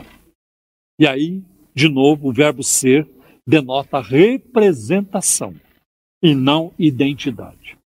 Quando Jesus disse que a única maneira de se alimentar dele era comer a sua carne e beber o seu sangue, o que soa como canibalismo é através de um ato de fé. Isso é, é feito através de um ato de fé. E João usa quatro vezes o termo no, grego trogo, é, que significa beliscar, movimentar as mandíbulas, né? comer audivelmente, triturar e mastigar continuamente, como a palavra mascar ou ruminar. É como se estivesse mascando. O tempo presente indica uma ação contínua. Isso é feito continuamente. Olha, quatro vezes João usa esse termo, porque ele tem alguma coisa em mente. Gente, participar, comer a carne é, do Senhor e, e, beber o sangue do Senhor é, é, é como beliscar, é como movimentar as mandíbulas, comer audivelmente. Mas o que eu gosto mais ainda é, é, é mastigar continuamente. E isso não é feito literalmente. Não, de maneira alguma. Porque quando alguém mastiga, ele fica, ele fica, e fica um tempão. Vocês já viram. Tem alguns aqui que fazem isso. Eu não faço. Mas não é pecado fazer também. Então, é uma ação contínua. A presença de Cristo na ceia é a mesma prometida por Jesus antes da paixão. Né? Quando ele disse em Mateus 18, 20: Pois onde dois ou três se reunirem é, em meu nome, ali estou eu no meio deles. O verbo significa beliscar, mas eu não creio que o crente precisa dar uma beliscada em Jesus. Beliscar é muito pouco. Já, já beliscou comida, todo mundo aqui já fez isso, eu já fiz e ainda continuo fazendo. A minha mulher está fazendo uma coisa muito gostosa na cozinha, eu vou lá e dou uma beliscada. Às vezes eu peço para ela, posso dar uma beliscada? Às vezes ela deixa, às vezes ela não deixa. então, beliscar a comida. Agora, nós não podemos beliscar Jesus. Nós temos que pegar Jesus por completo. Tem que ser de uma forma completa. Ou então, é, o nosso comer audivelmente. Trogo significa comer de maneira que todo mundo esteja ouvindo. E é isso que nós fazemos. As pessoas ouvem o nosso testemunho, a nossa alegria, a, a, a, o nosso movimento quando nos reunimos para celebrar a ceia do Senhor. Um outro momento que Jesus disse também a sua presença em Mateus 28 e 20. E eu estou todos os dias com vocês até o fim. Né? Cristo está presente, meus irmãos, durante a ceia, em vez de na ceia. Cristo não está presente de forma alguma nos elementos, mas Cristo está sim com os seus adoradores. Ele está em nós. Né? Uma outra coisa interessante, a forma né, de celebrar a ceia, a, que deve ser com uma participação digna. Isso não significa que nós somos dignos no sentido de sermos bons ou merecedores. Por isso que eu não posso, à luz da Bíblia, ficar aqui examinando vocês. Deixa eu ver quem é que está preparado hoje. Mostra para mim, Senhor, quem é que está bem para tomar ceia hoje. E mostra também quem é que não está. Isso não pode existir. Porque examine-se cada um a si mesmo. Então é preciso examinar-se. É preciso lembrar-se das razões para a ceia, como foi explicado aqui hoje. Né? É preciso estar ciente de que Cristo é real para você. Você é salvo, você teve um encontro com Cristo. Cristo vive em você. Senão não faz sentido você participar da ceia. Né? Uma outra coisa também é estar convicto do seu relacionamento com Cristo.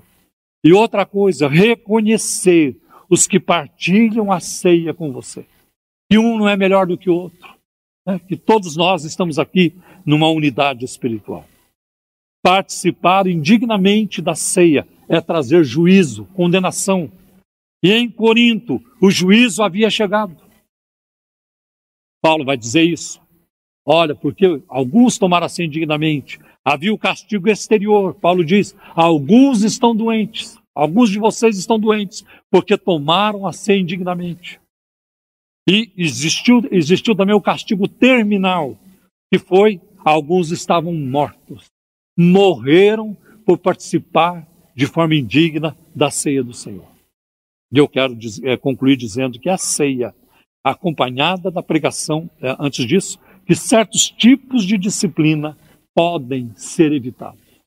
Você não precisa ficar atraindo o juiz de Deus para sua vida, a disciplina de Deus, com teimosia, com falta, com falta de visão, com desobediência, com temperamento ruim, esquisito, com atitudes anticristãs. Você não precisa atrair a disciplina, o juiz de Deus na sua vida. Viva conforme a palavra de Deus manda. Eu tenho, estou lendo agora os textos dos reis de Israel, primeiro reis, segundo reis, agora vou para crônicas, tudo isso. Gente, como aquela turma aprontava. Um rei fazia o que era bom aos olhos de Deus, a nação prosperava. Aí entrava um rei que só aprontava, era desobedecer a Deus, é idolatria, assassinato, é adultério, tanta coisa. E era um desastre. O castigo vinha. Depois vinha outro rei. E, ah, eu vou fazer o mal também. Ele já não viu que o outro colheu? Né? Eu vou colher também. Então nós não precisamos atrair a disciplina e nem o castigo de Deus na nossa vida, se nós vivermos uma vida agradável aos olhos de Deus. A ceia, acompanhada da pregação, é ordenança divina para a igreja e deve ser o ponto central para a prática cristã. Ela é fundamental, ela é muito importante. O cristão não pode ficar sem tomar a ceia. Agora, eu também quero esclarecer aqui para vocês com isso, não quero colocar um peso sobre vocês dizendo que se você é, ficou um mês sem tomar ceia, né, e já está sob condenação, não é isso. A pessoa não pode mesmo. Ela viajou, é uma circunstância, ela está em outro lugar que não tem como participar. É diferente. Tá?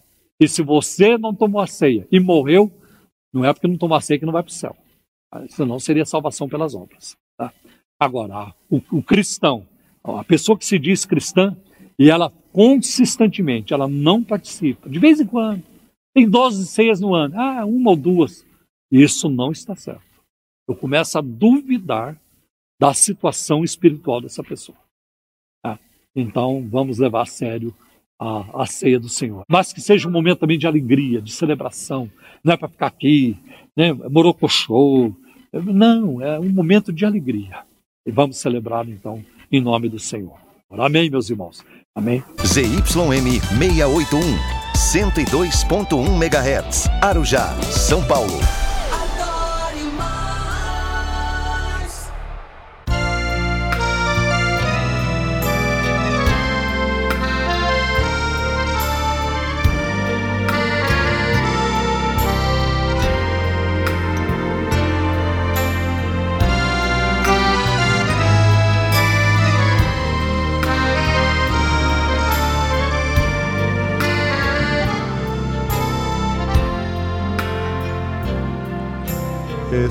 Estamos reunidos hoje aqui, teu povo que compraste alto preço. Foi tua graça que nos trouxe a ti, amor que nos amou desde o começo. É unidade ti que perseguimos, atrás as lutas, divisões, carnalidade. E um como tu és, nós te seguimos, andando juntos, respeitando a liberdade.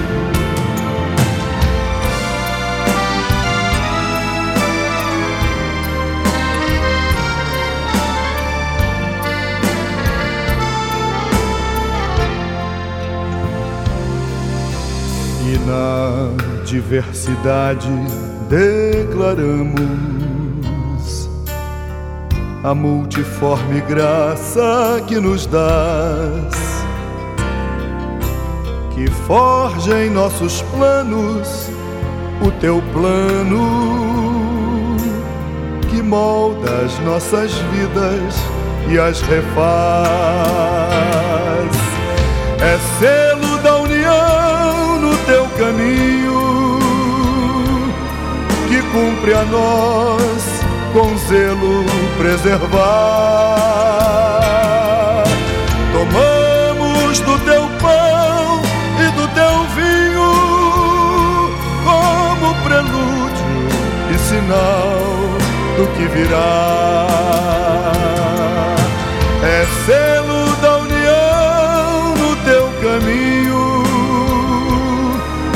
cumpre a nós com zelo preservar.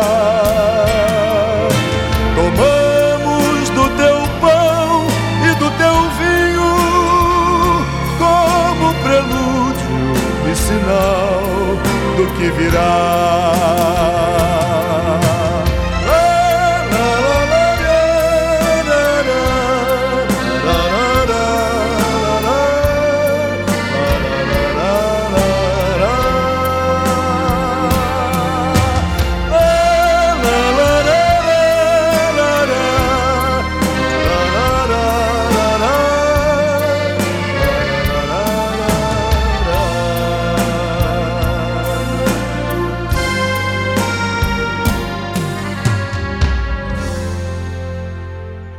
Você está ouvindo programa Um Toque de Deus. Um Toque de Deus. Direção e apresentação: Pastor Paulo Romeiro. Igreja Cristã da Trindade. Telefone 0 Operadora 11 3539 5919. Site www.ictrindade.com.br. Endereço: Avenida Fagundes Filho, número 55, ao lado da estação do metrô São Judas. Igreja Cristã da Trindade. Glória a Deus. Espero que a mensagem esta tenha sido de bênção para a sua vida e de esclarecimento no momento em que nós vivemos hoje, momento de muita confusão doutrinária, que essa palavra sirva para esclarecer. Eu quero também, neste momento, agradecer a todos vocês que têm nos ajudado a manter o programa no ar e têm também abençoado é, financeiramente com seus dízimos e ofertas a Igreja Cristã da Trindade. Nós vivemos tempos de desafios, é, não são fáceis para nós, é, por causa da pandemia que nos afetou em todas as áreas, principalmente na área das finanças. Então, eu, agradeço vocês que têm sido é, sensíveis à voz do Espírito Santo, obedecido ao Senhor e nos ajudado com seus, seus dízimos e ofertas. E aqui fica o nosso apelo, o nosso convite. Se você ainda não é o nosso parceiro de ministério, é, junte-se a nós venha, entra no barco conosco, vamos pescar. Entra no barco e vamos pescar. É, Junte-se a nós na pregação da palavra de Deus. Né? Seja um patrocinador deste programa, do nosso ministério, porque a gente precisa muito de ajuda nessa área. E eu vou pedir, e o Senhor vai recompensar cada um com toda Amém. certeza. Vou pedir para o pastor André passar para vocês neste momento os dados das contas bancárias que a Igreja Cristã da Trindade tem nos bancos Bradesco, Itaú e Caixa Econômica Federal. E também informar para vocês o Pix da igreja, são dois Pix que ele vai passar também para vocês. Por favor, André. Tá certo. Anote aí, querido ouvinte, então, os dados bancários da Igreja Cristã da Trindade em Osasco. No Banco Bradesco, agência 0548, dígito 7, a conta corrente 83830, dígito 6. Banco Bradesco, agência 0548, dígito 7, conta corrente 83830, dígito 6. Caixa Econômica Federal, agência 1374, operação 003, conta corrente 401010, dígito 0. Caixa Econômica Federal, agência 1374, operação 003, conta corrente 401010, dígito 0. E no Banco Itaú, agência 4836, conta corrente 16 924, dígito 5. Itaú, agência 4836, conta corrente 16 924, dígito 5. E temos também as chaves Pix. A primeira é por e-mail, pix, arroba. Pix, arroba. Pix se escreve P-I-X. E também o nosso CNPJ, que é o 04 009 246 000185. 04 009 246 000185. Essas informações você encontra também no nosso site www.ictrindade.com.br. Programa Um Toque de Deus. Um Toque de Deus. Muito obrigado, André. É, nós, a, a, a partir desse momento também, queremos passar para vocês algumas informações que são muito importantes e que certamente vão mexer com a sua agenda também. Eu quero começar falando das nossas atividades amanhã, domingo, é, na igreja sede, que fica ao lado do metrô São Judas. Né? As nossas atividades ali começam às 8 horas da manhã, com jejum e oração. Às 8 e meia, nós temos a escola bíblica dominical. E eu quero incentivar você para que participe da escola bíblica dominical. Se você não é da nossa igreja, se você congrega longe da nossa igreja, o tema da, da revista da Escola Bíblica Dominical, publicado pela CPAD, Casa Publicadora da Assembleia de Deus. O tema desse trimestre é a supremacia das Escrituras. Eu achei o tema muito relevante, muito importante, numa época em que a Bíblia está. A Bíblia sempre foi atacada, mas agora, agora tem pastores, para mim são apóstatas, são homens caídos, são apóstatas, são homens caídos, que atacam a Bíblia e que atacam a pessoa de Cristo, em nome, é, em nome da, da boa convivência, é, da liberdade de expressão, ou então do politicamente correto, né? Vamos pregar o evangelho sem ofender as pessoas. O evangelho ofende. Né? O evangelho chega e diz: você é um pecador. Você está indo para o inferno. Confronta, né? Você precisa se arrepender. Pare de pecar. É. É, é. O que a Bíblia diz é pare de pecar. Ela não fala pare de sofrer. Ela diz pare de pecar. Hum, é. De abandonar o pecado, né? Despir-se do velho homem. Então, a revista é muito importante. Então, todo domingo, na sede, às oito e meia da manhã, nós temos a Escola Bíblica Dominical. E a segunda edição no mesmo domingo, às 17 horas, 5 horas da tarde, tem de novo a escola dominical. É uma benção. Para quem vem no culto da manhã, no culto da noite. 10 horas da manhã tem o culto. O nosso primeiro culto dominical ele é online, transmitido ao vivo. E o da noite, às 18h30, não é transmitido ao vivo. Mas quem não pôde ir de manhã, vai à noite. Louvar o Senhor conosco, ouvir a sua palavra, orar, buscar o Senhor. Tá? Toda terça-feira, sete e meia da noite, reunião de oração. Toda quarta-feira, às 14 horas, a reunião das mulheres, chamada Jardim, Jardim de Oração.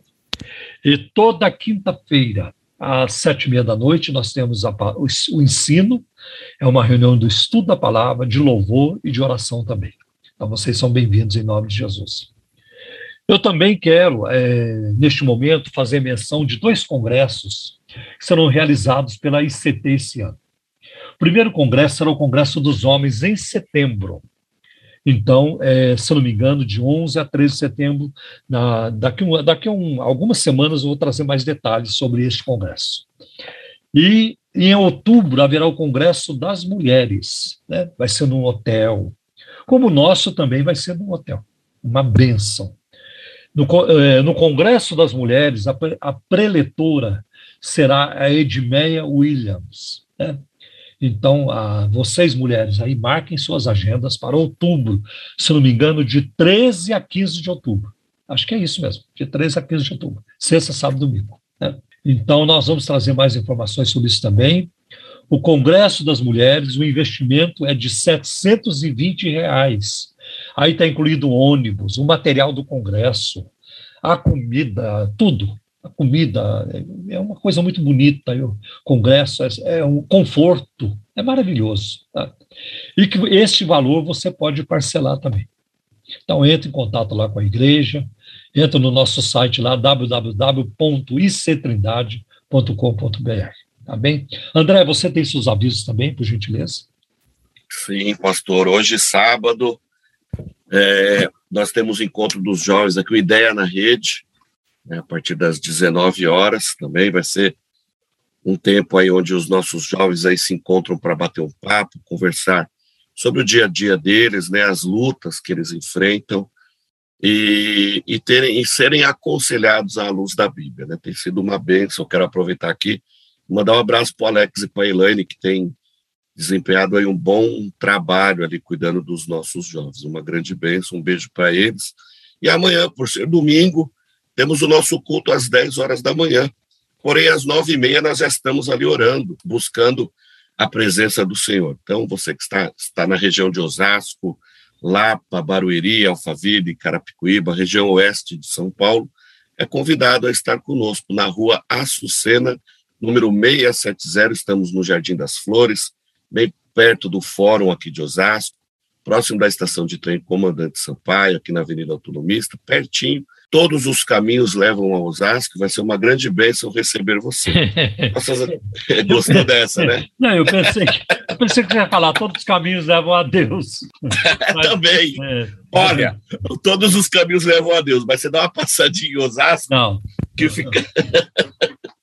todos os caminhos não levam a Deus, não. Eu aprendi não com o Williams que todos Verdade. os caminhos, todos os caminhos, todos os caminhos levam a Deus para julgamento. Julgamento. Julgamento. Agora, exatamente. para a vida eterna é só Jesus. Só Jesus. João 14, 6. Só Jesus.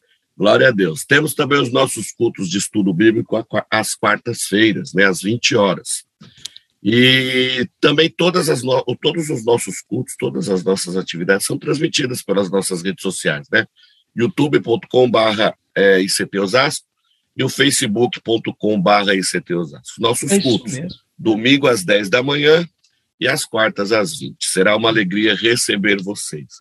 Quero aproveitar aqui e passar o endereço das outras igrejas, você que está aí na região de Pirituba, Perus, Cosmópolis, nós temos igrejas ali também, uma equipe fantástica de famílias, pastor, pastores, né, uma equipe muito boa então vamos começar aqui com Perus, pastor Zenilton, que cuida ali do trabalho com sua família. Eles estão na rua Ilídio Figueiredo, número 439, na Vila Perus. Está bem pertinho ali da estação de trem de Perus. Ali os cultos acontecem às quartas-feiras, às 19h30, e aos domingos, às 10 da manhã. Você que está ali na região, faça-nos uma visita, bem como também em Pirituba. Avenida Paula Ferreira, 2809, na Vila Pirituba. Ali está o pastor Everaldo e toda a sua equipe ali, o Marquinho, Janaína, o Kleber. Tem uma galera muito boa ali, pronta para te receber. Os cultos ali acontecem às quartas-feiras, às 19h30 e aos domingos, às 10 da manhã. Você que está ali na região, faça-nos uma visita, que será uma alegria muito grande estar com vocês. E a Igreja Cristã da Trindade em Cosmópolis, ali na região da Grande Campinas, está na rua Campinas, número 749, no Jardim Bela Vista. Ali as reuniões acontecem às terças e quintas, às 19h30, e aos domingos, a escola dominical de manhã às 9 horas e o culto às 19h30. Você que estiver na região de Americana, Olambra, Cordeirópolis, Limeira. Campinas. Né, convidado, Campinas, né? Convidado a estar conosco ali junto com o pastor Edivil, a Neia e toda a sua turma ali. Tem uma turma preciosa também lá em Cosmópolis, né, pastor? E Paulinha. Paulinha, tudo ali por perto, né? Paulinha está muito é que, perto. É que eu, eu chego em Limeira, aí eu passo Limeira, Cordeirópolis ah, e mais algumas cidades por ali, tá né? Passou disso eu já não conheço. Ah, tá certo. Eu, quando vou, vou, vou lá, eu vou por Paulinha. Então, é por isso que eu falei. Ah, Paulinha. então aí você conhece. É, é. O meu pit stop é em Limeira, né? Quando ah, eu vou tá. lá. Que aí eu tenho minha, minha sogrinha lá, ó, é, já passo, já... pego uma janta. A irmã Ivone, a irmã Ivone. A Ivone, mandar um abraço é, para minha sogrinha, né? A irmã Ivone congrega conosco desde a Vila Mariana. Verdade, faz desde tempo. Desde a década de 90. Olha. É, isso mesmo. A irmã Ivone é, é, é, tem garra, hein? Tem garra. Verdade, guerreira, ela é guerreira. É. Glória a Deus. E ela tem uma ela tem uma história bonita com esse tema. É rapidinho, deixa eu falar. Ela estava indo lá na época, na época da Vila Mariana, ela conta que ela estava indo para uma outra igreja e, sem querer, entrou lá na ICT. E ela falou que foi tão bem recebida que ela não conseguiu ir embora. Aí eu perguntei para ela, né? Eu falei, tá, mas por que você continuou indo então, né? Ela falou assim, porque não deu. Eu fui tão bem recebida ali, tão bem acolhida, que eu acabei ficando e fui ficando, ficando, e aí, ó, já se vão mais de 20 anos, tá vendo? É, verdade. Benção. verdade. Benção mesmo. Muito Glória bem. Muito bem. Bem, é, nós vamos então agora para um segmento muito importante do programa, que nós vamos é, tratar das perguntas e respostas. Agora, você pergunta e nós respondemos. Perguntas e respostas no programa Um Toque de Deus. Glória a Deus. Pastor, temos muitas perguntas. Não sei se o tempo vai dar, mas eu já quero avisar os nossos ouvintes queridos, podem continuar nos mandando as suas perguntas, os seus pedidos de oração, que na medida do possível, se a gente não conseguir responder tudo hoje, nos próximos programas nós estaremos respondendo com certeza, e vai ser uma alegria muito grande interagir com você, ainda que seja aqui pelo WhatsApp, tá certo? Vamos lá, pastor, a primeira pergunta é a seguinte: choveu ou não choveu antes do dilúvio? Na novela da Record, diz que sim. E aí? É, é primeiro, depois, é, primeiro não. É, vamos depois abrir a, a, Bíblia, a hora que você puder. É, não vamos ler ainda. Em Gênesis capítulo 2, versículos acho que 6 e 7. Será que é isso? Acho que é 6 e 7. Ou é, isso mesmo, acho que é 6 e 7. Mas antes eu quero dizer o seguinte: vocês não esperem numa produção artística sobre a Bíblia, vocês é, encontrarem fidelidade bíblica. Tá? É, existe, existe algumas razões para isso, pelo menos duas, eu estou me lembrando. Primeiro, é porque existe a, a liberdade artística, né? É, então, a arte ela dá essa liberdade de você florear, mudar, acrescentar e assim por diante. Né? Então, por exemplo, o filme Ben-Hur, que foi o filme que eu assisti que atuou na minha conversão. Então, é, tem um momento no filme em que Jesus dá água para Ben-Hur lá no deserto, e depois Ben-Hur retribui quando Jesus está subindo para o Monte Calvário, e aí ele vai lá e dá água para Jesus. Né? Isso não tem nos evangelhos, né? isso não tem. Então, é, existe uma, uma liberdade artística aí que permite as pessoas fazerem isso. Então, vocês não esperem fidelidade ao texto bíblico quando alguém faz uma obra de arte sobre a Bíblia, porque a arte dá essa liberdade. Essa é uma das razões. Outra razão pode ser, não estou dizendo que tem a ver com a, com a novela da Record, mas tem pessoas que não têm nenhum respeito pela Bíblia. Né? Não estou dizendo isso em relação à produção da Record, mas estou falando de forma geral. E tem autores tem, tem, que até é, gostam de, de, de mudar o, o enredo e tudo, o roteiro bíblico, a narrativa bíblica, para acomodar as, as, suas tendências pecaminosas e outras coisas e assim por diante. Então exageram, é, exageram na dose. Então, é, por exemplo, pense no filme de Martin Scorsese, A Última Tentação de Cristo. Né? Ele fez esse filme com base no livro de um escritor grego chamado Nikos Kazantzakis. E este filme, A Última Tentação de Cristo, ele provocou muita turbulência, se não me engano, na década de 80, no final da década de 80. Né? Falando da última tentação de Cristo, Cristo foi tentado? Sim, em tudo. Agora, mostrar Jesus entrando num prostíbulo, né? para lá é, se é é, adulterar com uma mulher, né? então não tem nada a ver, é um lixo. Né? do ponto de vista bíblico, é, é um lixo. Né? E interessante que o filme também ele não mostra a ressurreição de Cristo. Acaba por ali. Então, a, a arte, ela faz isso. Tem aqueles que tem, agem com licença poética, agora eu peguei a expressão licença poética. Então você muda aqui ali, não tem importância, modifica, acrescenta, tira, está tudo bem. E tem aqueles que fazem justamente para provocar, para cutucar, é, por atrevimento, é, por atrevimento, e até movidos pelo inimigo. É, isso acontece, movidos pelo inimigo. Então, é, então não devemos esperar isso é, de uma produção cinematográfica que fala sobre a Bíblia. Né? E, por exemplo, Hollywood tem produzido, é, já produziu muita coisa. Os Dez Mandamentos de, com Charlton Heston, eu assisti aquele filme na minha pré-adolescência, se não me engano. E aí, é, Ben-Hur tem uma versão mais moderna agora, que é muito boa também. Eu gostei, assisti, gostei. Né? Então, existe isso. Agora, quanto a essa questão da chuva, olha, os comentaristas não falam sobre isso. Né? E as Bíblias de estudo que eu consultei também não falam. Né? A NVI, é, a Bíblia, a, a, nova Almeida atualizada de estudo, a Bíblia arqueológica. Né? Não vi todas, né? não vi todas, mas essas que eu vi também não falo. Agora eu vou pedir para o pastor André ler para nós, então, é, Gênesis capítulo 2, acho que é versículos 6 e 7, né, André? 5 e 6. 5 e 6. 5 e 6. Bom, diz assim, é, deixa eu ler a partir do 4, pastor, para a gente ganhar contexto. Esta é a história esta é a história das origens dos céus e da terra, no tempo em que foram criados.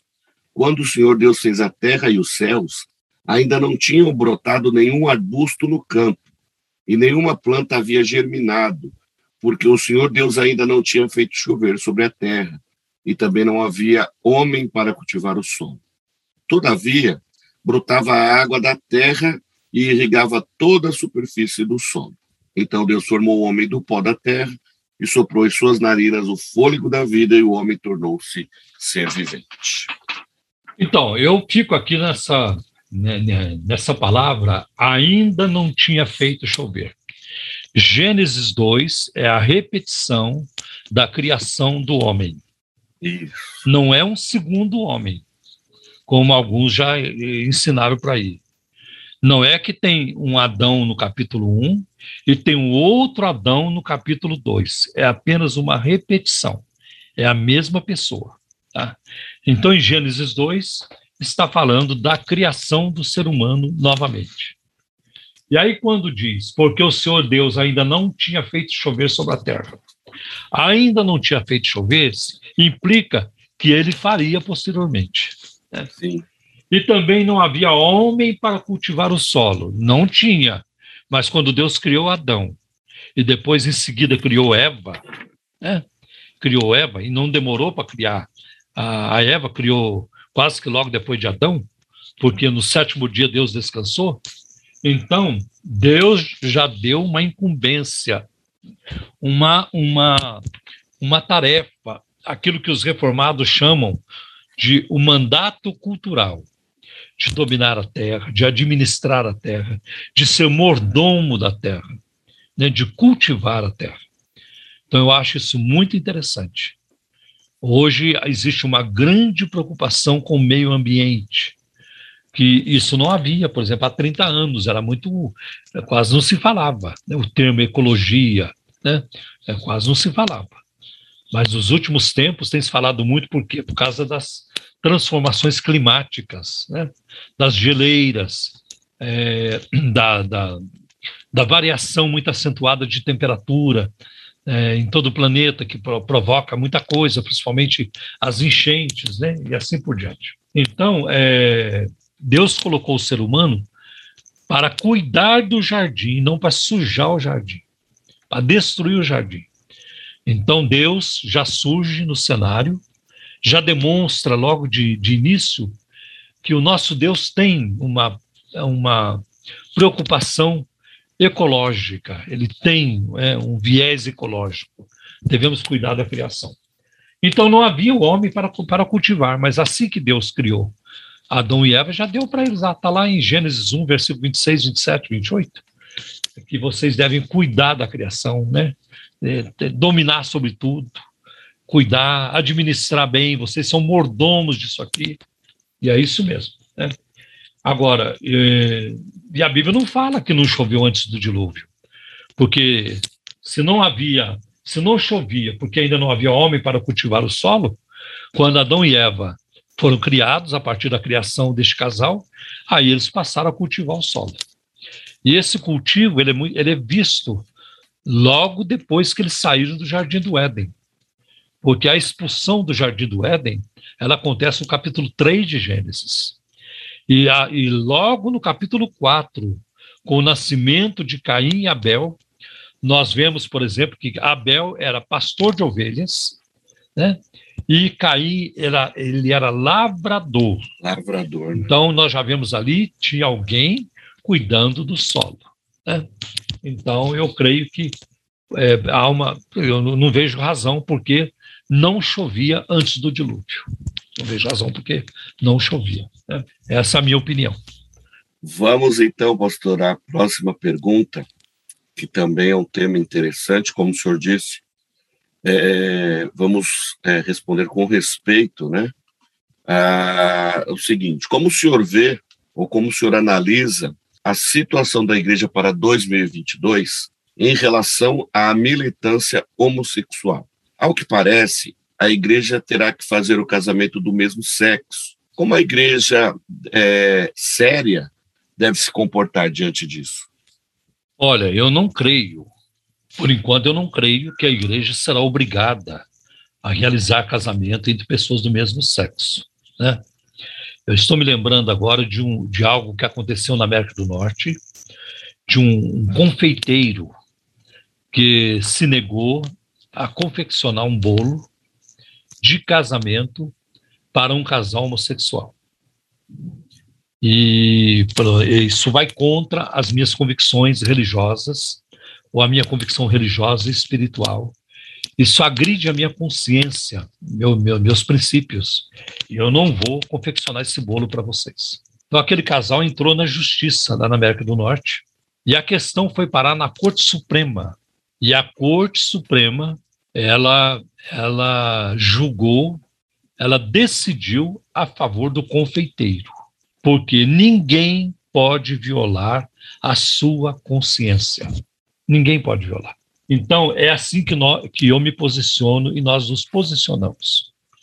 Então, a igreja não é obrigada a fazer algo que é contra o seu princípio. A igreja ela é regida pela Bíblia Sagrada e ela tem aquilo que a gente chama de regimento interno, onde trata de questões que não estão relacionadas na Bíblia. Né? Então, tem posições, a nossa posição sobre política, a nossa posição sobre vícios, né? isso aí tem na Bíblia, mas a gente reforça ali, sobre muitos assuntos, né? sobre muitos assuntos. Os compromissos é, civis do crente, os compromissos familiares, tem várias coisas que nós tratamos ali, a questão do dinheiro e tudo isso. Né? Então, tem um regimento interno.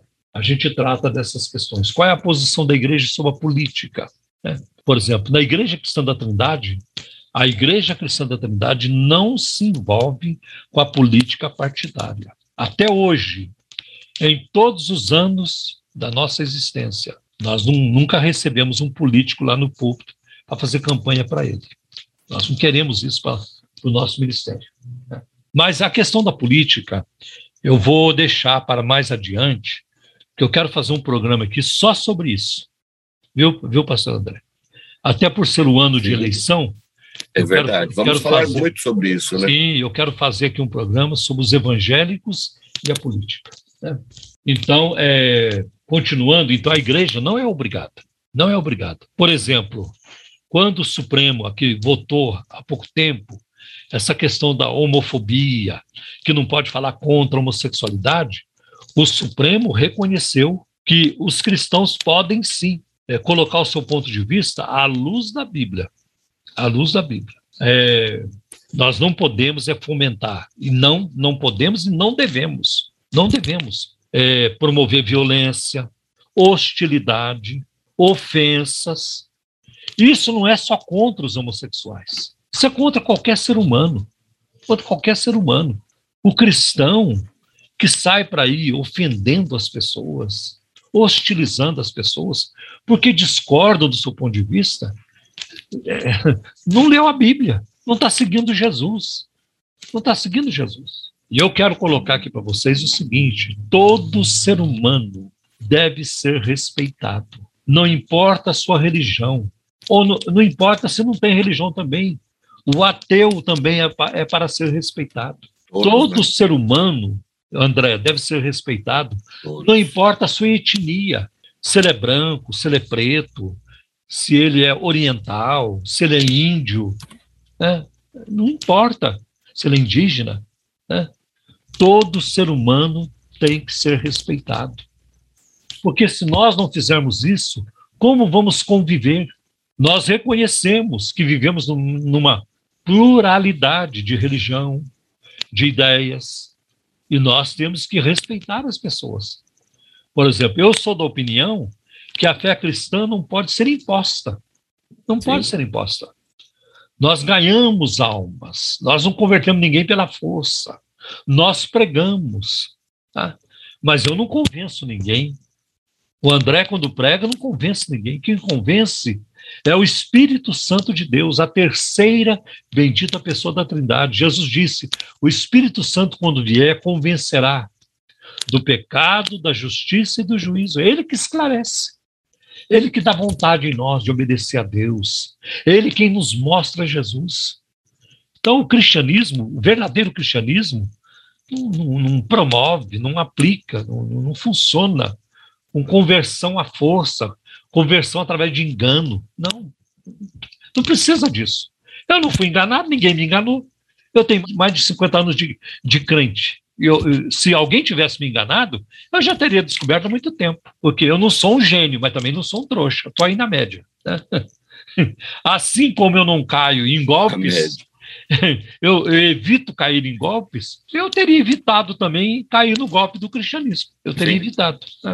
Então, eu quero passar aqui para vocês algumas informações que eu peguei da, do Dicionário de Ética Cristã do, do Carl Henry, publicado pela Cultura Cristã. Ele diz o seguinte: a homossexualidade se refere ao comportamento sexual envolvendo preferência por pessoas do mesmo sexo. Outros termos estão ligados a esse tema, como, por exemplo, bissexual referente a indivíduos que se envolvem em atividades homossexuais e heterossexuais, podendo exibir preferências predominantes em relação a uma delas. E o termo pederastia, referente à relação de um homem com um rapaz mais jovem. Conquanto haja certa concordância quanto ao que constitui o comportamento homossexual, tem havido dificuldades para se definir claramente o que configuraria o homossexualismo. Alguns o descrevem como a prática de, de, relações eróticas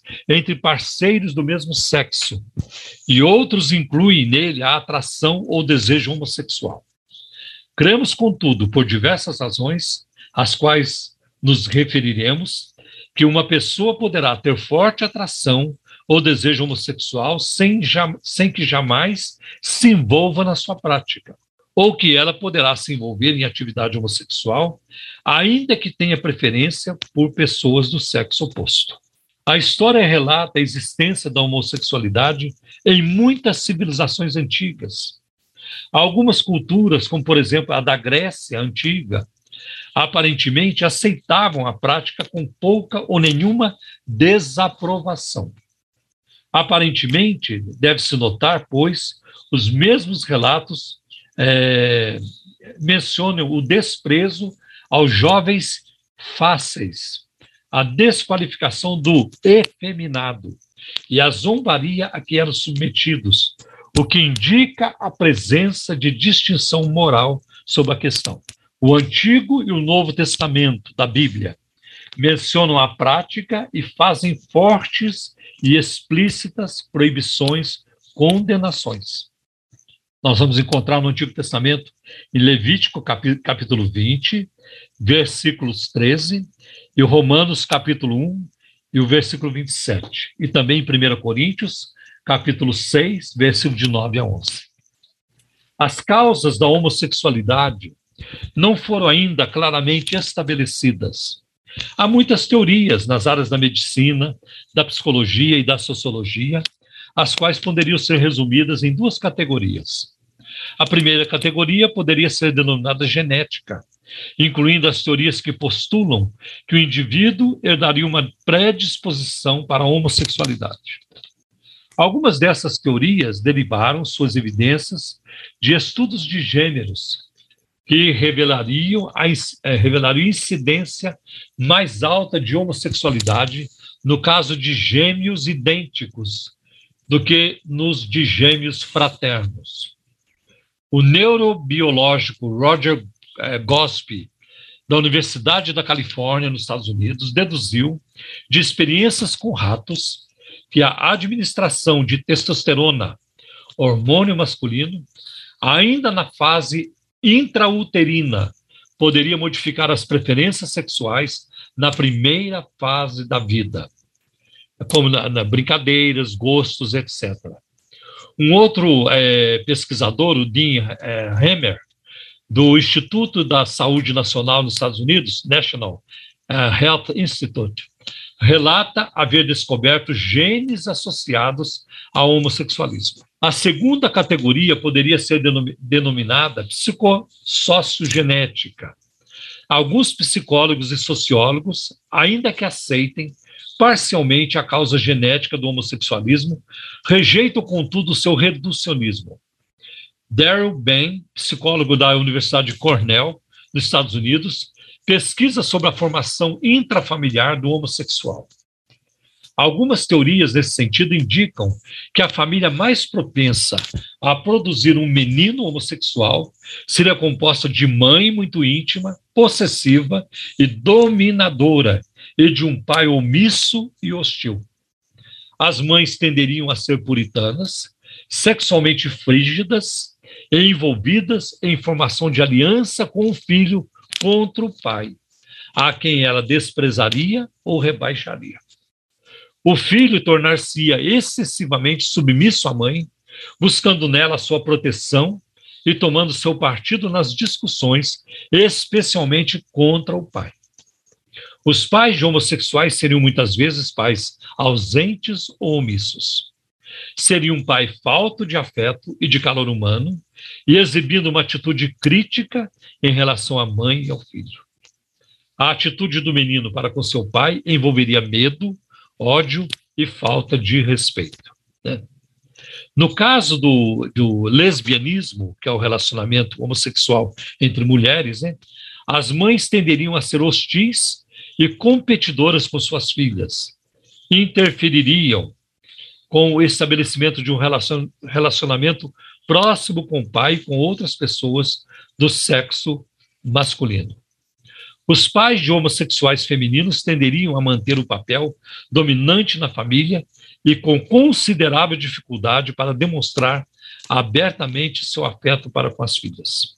E aí tem uma outra, outros pesquisadores creem que existem fatores ambientais fora da família, relacionamentos com vizinhos, amigos, colegas de escola, etc., que pesariam bastante na determinação da identidade sexual. Em alguns casos de homossexualidade, o medo do sexo oposto parecerá ser um fator mais dinâmico do que a atração profundamente arraigada pelo mesmo sexo.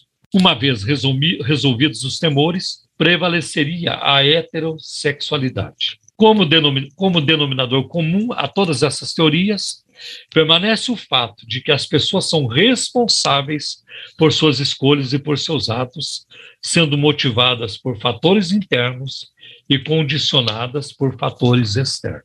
Devemos concordar com a nomenclatura médica que exclui o comportamento homossexual de sua lista de doenças. Então, não devemos tratar a homossexualidade como doença. Como doença, exatamente. É, como doença. Por isso, eu vou fazer aqui uma pausa no que eu estou lendo, vou dizer é, aquela expressão cura gay. Existe cura gay? Não, não existe não. cura gay. Por quê? Porque não é doença. Não é Exato. é doença, né? Não é doença. Diferente do alcoolismo, né, que é tratado também como doença. E porque existe o gene do alcoolismo, né? Agora, o, e o alcoolismo, além de ser uma doença, é pecado também. Então, nós não, nós não pregamos cura gay, nós não concordamos com essa expressão, porque se fosse, se fosse doença, sim, mas não é doença. Né? A Bíblia trata como pecado. A Bíblia trata como pecado. Por exemplo, a idolatria é doença? A idolatria não é uma doença. A pessoa que adora ídolos, isso aí é uma abominação diante de Deus. Deus a palavra de Deus condena a idolatria. Agora, a idolatria é doença? Nunca ouvi falar que a idolatria fosse uma doença. A idolatria é pecado. Pecado. Qual é a receita para, para curar o pecado? Não, é para curar o pecado, mas para, para se ver livre do pecado, da idolatria, do roubo, é, do ódio, de muita coisa ruim, né? de todo tipo de pecado, né? da, do orgulho. O orgulho é um terrível pecado. Né? O remédio é Jesus. Ele é o médico dos médicos. Né? O remédio é Jesus. Né? A cura para o pecado é Jesus. Né? Agora, então não tratamos isso como doença, não. Ah, se alguém quiser se libertar da idolatria, é Jesus. Libertar-se de qualquer pecado, do adultério. Né?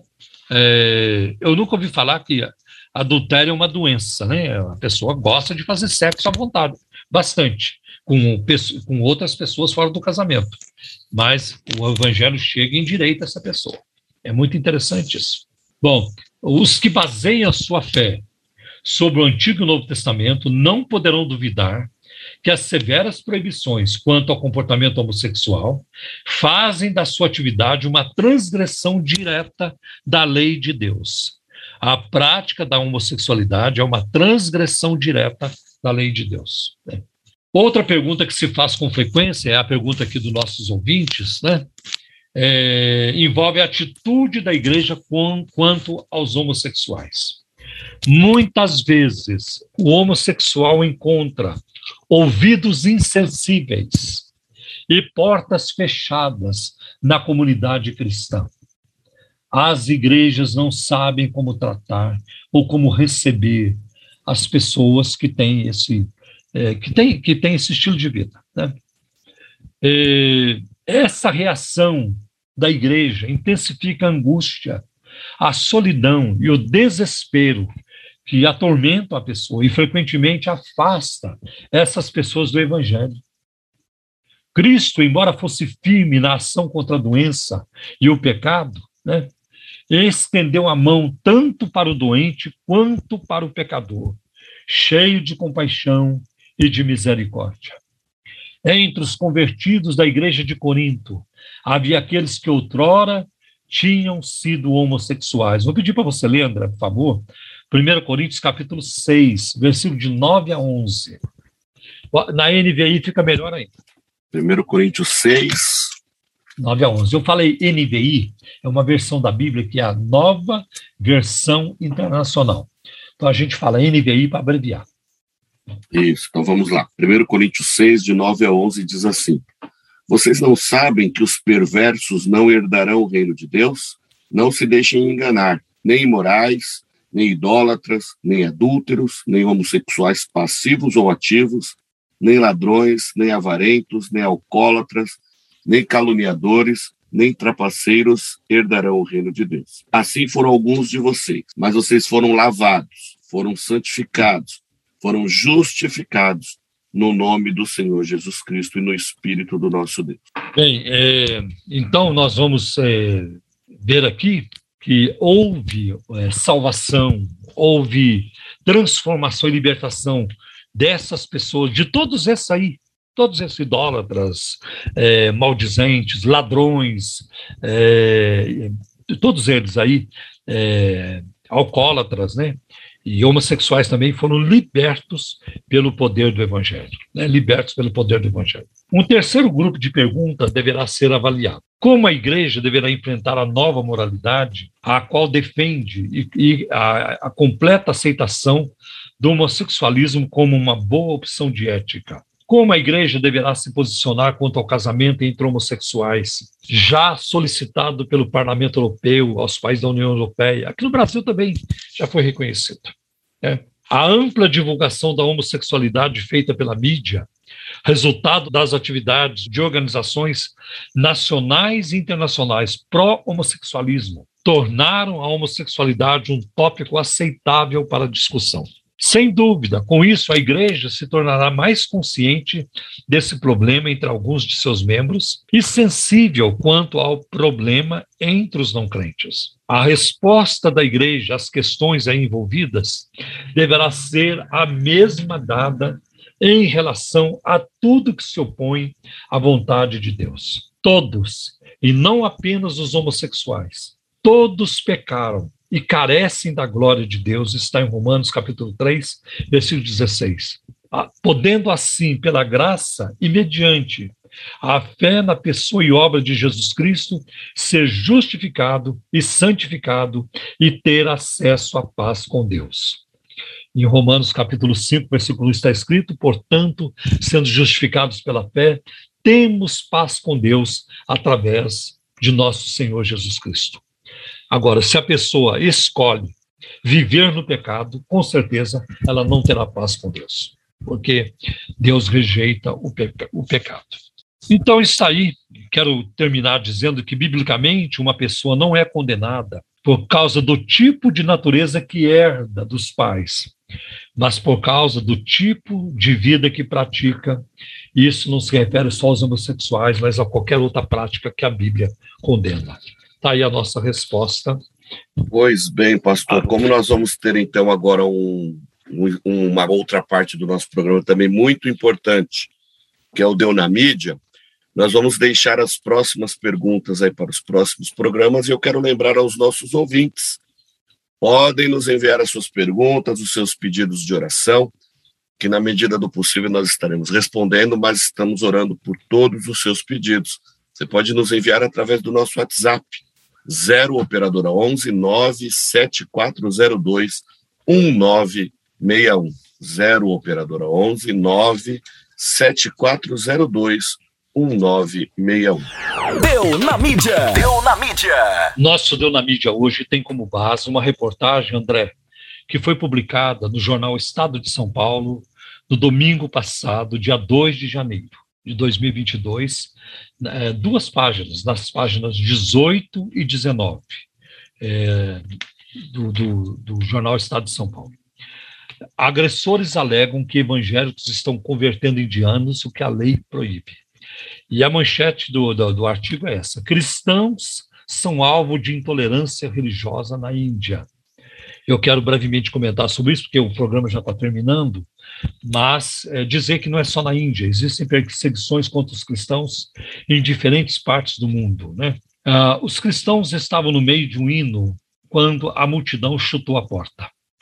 Um enxame de homens vestidos de amarelo entrou. Eles pularam no palco e gritaram slogans de, de, da supremacia hindu socaram pastores na cabeça, jogaram mulheres no chão, fazendo com que crianças apavoradas corressem para debaixo de suas é, cadeiras. Eles continuaram nos batendo, arrancando cabelos, disse Manish Davi, um dos pastores agredidos. Eles gritaram: O que você está fazendo aqui? Que músicas você está cantando? O que você está tentando fazer? O ataque aconteceu na manhã de 26 de janeiro, no centro cristão Satiprakasham é, Sanchar Kendra, na cidade de Indore, ou Indore. A polícia chegou logo, mas os policiais não tocaram nos agressores.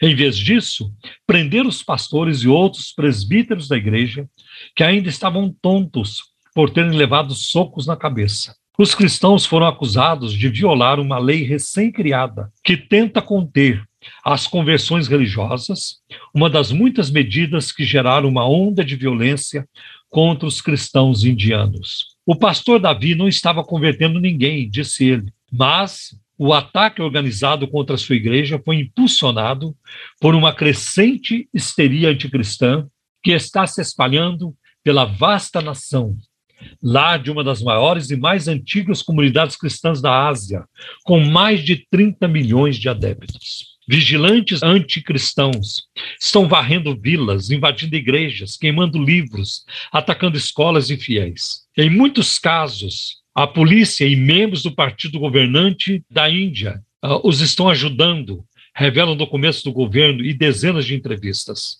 Igreja após igreja, o próprio ato de adoração se tornou perigoso, apesar das proteções constitucionais para a liberdade de religião. Apenas em 2021 foram mais de 400 ataques graves a cristãos no país, segundo a Comissão de Liberdade Religiosa da Irmandade Evangélica da Índia, a F. A população católica da Índia é a segunda maior entre os países asiáticos, atrás das Filipinas, com cerca de 18 milhões de pessoas. No entanto, os cristãos representam uma minoria de cerca de 2% da população indiana, que é de cerca de 1 bilhão e 400 milhões de pessoas. Para muitos extremistas hindus, os ataques são justificados, um meio de prevenir conversões religiosas. Para eles, a possibilidade de que alguns indianos, mesmo um número pequeno, troquem o hinduísmo pelo cristianismo é uma ameaça ao sonho de transformar a Índia em uma nação hindu pura. Muitos cristãos ficaram com tanto medo que tentam se passar por hindus para se proteger. Eu simplesmente não entendo, disse Abhishek Ninama, um fazendeiro cristão, que olhou com desânimo para uma igreja rural destruída este ano. O que é que fazemos que os faz nos odiar tanto? A pressão é maior no centro e no norte da Índia, onde o partido governante do primeiro-ministro Narendra Modi domina e grupos cristãos evangélicos, evangélicos estão fazendo incursões entre os hindus de castas inferiores, embora discretamente. Os pastores realizam cerimônias clandestinas à noite, conduzem batismos secretos, distribuem Bíblias em áudio que, pa que parecem pequenos rádios é, transmissores, é, trans transistores para que fazendeiros é, para que fazendeiros analfabetos possam ouvir disfarçadamente as escrituras enquanto aram seus campos. Desde sua independência, em 1947, a Índia tem sido a maior experiência de democracia do mundo. Às vezes, a violência comunitária, muitas vezes entre hindus e muçulmanos, tem testado seu compromisso com, com o pluralismo é, religioso. Meu Deus, que coisa triste, né? E eu fico pensando nisso. Então, vamos agora encerrar, nós vamos para a oração, nós não temos mais tempo. E tem perguntas importantes que nós não. É, interessantes, nós não tivemos como responder hoje, até mesmo essas aqui de hoje tivemos que resumir um pouco. Mas no próximo programa vamos aí trazer assuntos interessantíssimos. Momento de oração. No programa Um Toque de Deus. Momento de oração.